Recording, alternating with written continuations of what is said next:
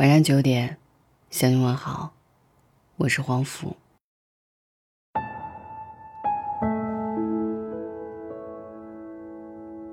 还记得多年前，我曾陪一位学姐去相亲，学姐比我大几岁，当时她已经二十八岁，对某些地方而言，这个年纪已经算大龄未婚了，所以她的家人很着急，包括她自己也挺着急的。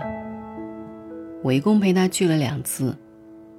第一次见的男人年龄二十九，按现在的说法叫经济适用男，条件不是很突出，但也不差，人比较老实木讷，估计这也是他一直没有结婚的原因之一吧。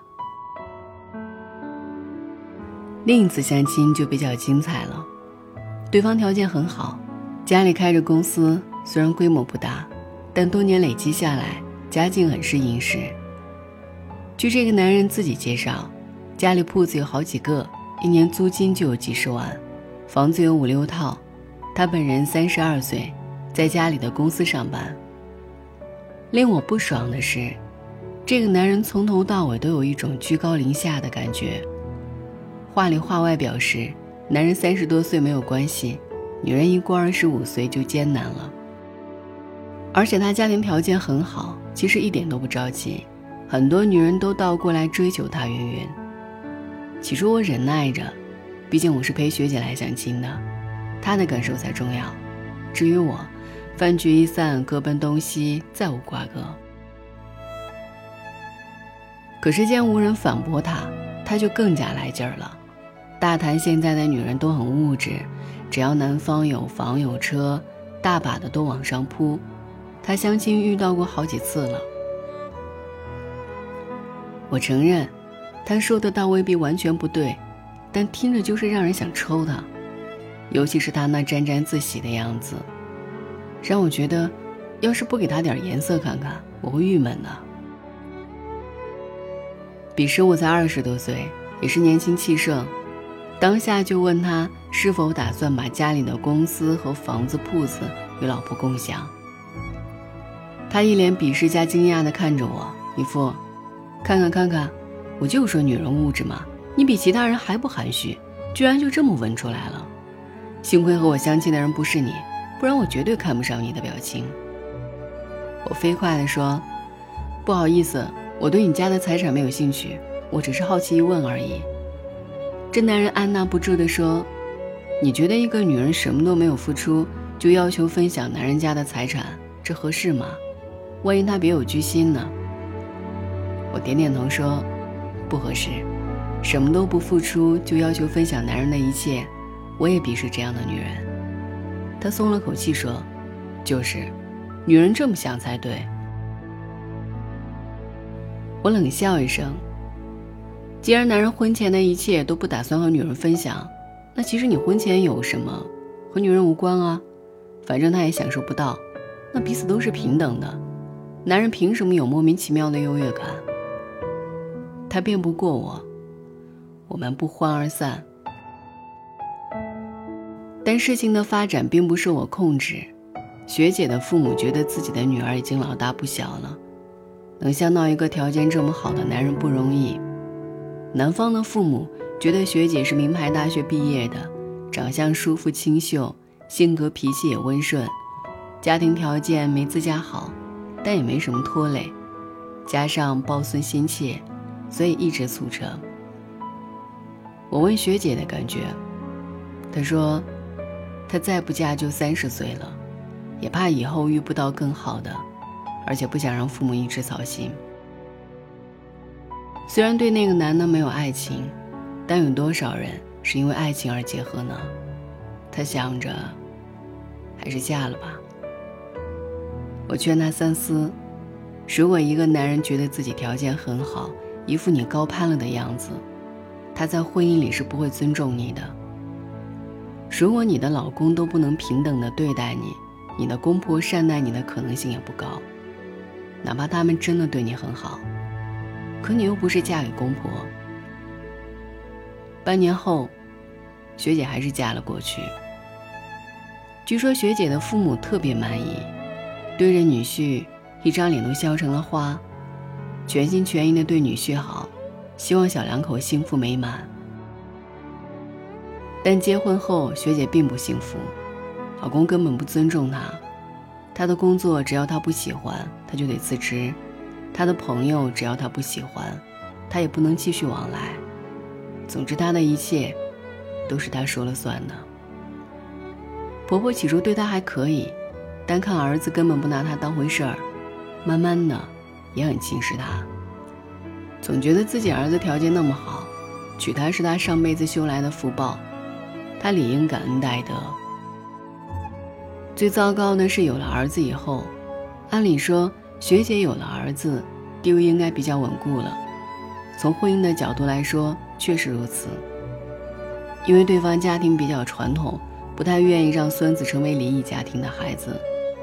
但不离婚并不代表善待，甚至还会有一种“你连儿子都生了，还怕你跑到哪里去”的心理。儿子渐渐长大后，看到奶奶和爸爸的态度，对妈妈也没有相应的尊重，经常对妈妈出言不逊，完全是一副少爷对待仆人的样子。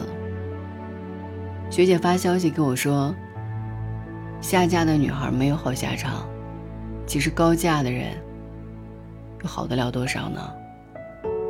我后悔没有听你的话，让自己过得如此憋屈。学姐的事让我想起了一位明星，秦格格王艳。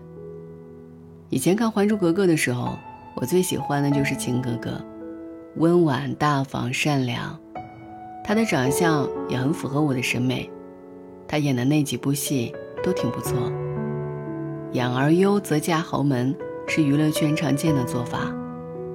王艳因秦格格一句而嫁入豪门，然后吸引，当时挺为她可惜的。后来经常在新闻上看到她的消息，她要给婆婆洗脚。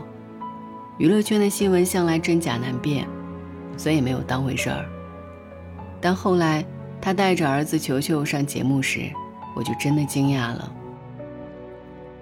节目中，他儿子骂他是猪头，说他整天就知道花钱，买来的东西又没有用。当主持人问他：“你妈妈打你吗？”他非常得意地说：“我会打他。”这些年关于王艳不会教育孩子的文章遍地都是，但我认为除了她不会教育孩子，应该还有另一种原因：家庭成员不够尊重她，以致连孩子都看不起妈妈，甚至打她。否则，一个被老公尊重爱护的女人，哪怕她自己不作为，老公也绝对不会允许儿子这样对待老婆。如今。王艳复出的新闻虽然不知道真相如何，但王艳的豪门生活不太幸福，应该是没错的了。可能有人说，起码她这几年已经享受了，但其实她凭借自身的打拼，过上豪门生活也没问题。总体来说，她的豪门一嫁，得不偿失。其实。高价比下嫁的难度还大。如果你自身能力不是过硬，情商、智商不是超高，你未必 hold 得住你的夫家。女人选老公最大的误区就是过分注重对方的物质条件。当然，我不是说房子、车子、金钱不重要，我没那么不切实际，而是很多人忽略了最本质的东西，那就是。他的一切和你共享吗？对很多有钱男人或者有钱家庭而言，他们根本不会让女人共享自己的公司、股份、房子、财产，但女人却要为这一部分附加物质付出代价，为这些根本不属于自己的东西而低人一等、委曲求全，甚至因为他的事业比你成功。财富比你多，连选择是否工作、选择生几个孩子，都要听他或者他家人。我想高价的唯一价值，就是别人看到你，就会觉得你嫁的挺好的。但婚姻最重要的，不是别人的眼光，而是自己的真实感受。为了别人虚无的羡慕。而赔上自己的幸福，一点也不值得。当然，并不是说高价一定不行，比如黎姿，她嫁入豪门后日子过得非常舒服。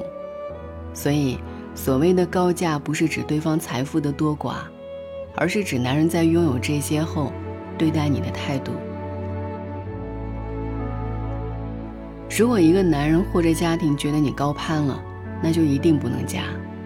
要知道，一个认为你高攀的男人，哪怕他富可敌国、呼风唤雨，也不会把自己的一切和你共享。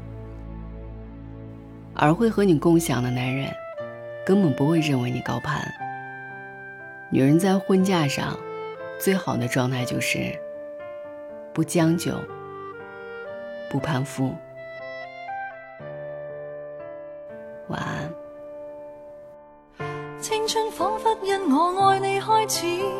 但却令我看破爱这个字。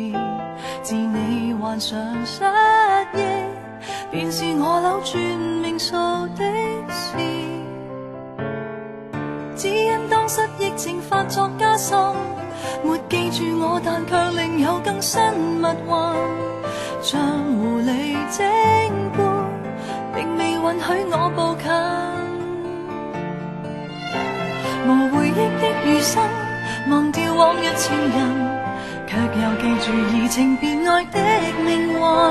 无回忆的男人，就当偷呃与瞒骗，抱抱我不过分，吻下来豁出去，这吻别似覆水。再来也许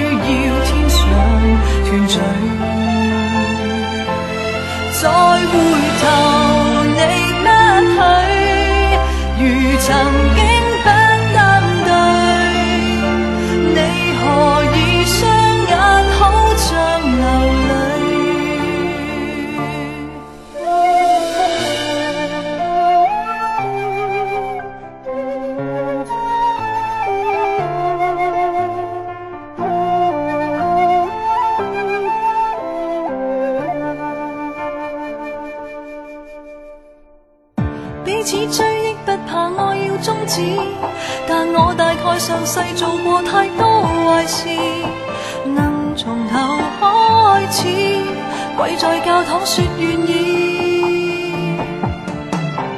如留下的人影，还在继续繁荣，我在算着甜言蜜语的寿命，人造的春卫星，没探测出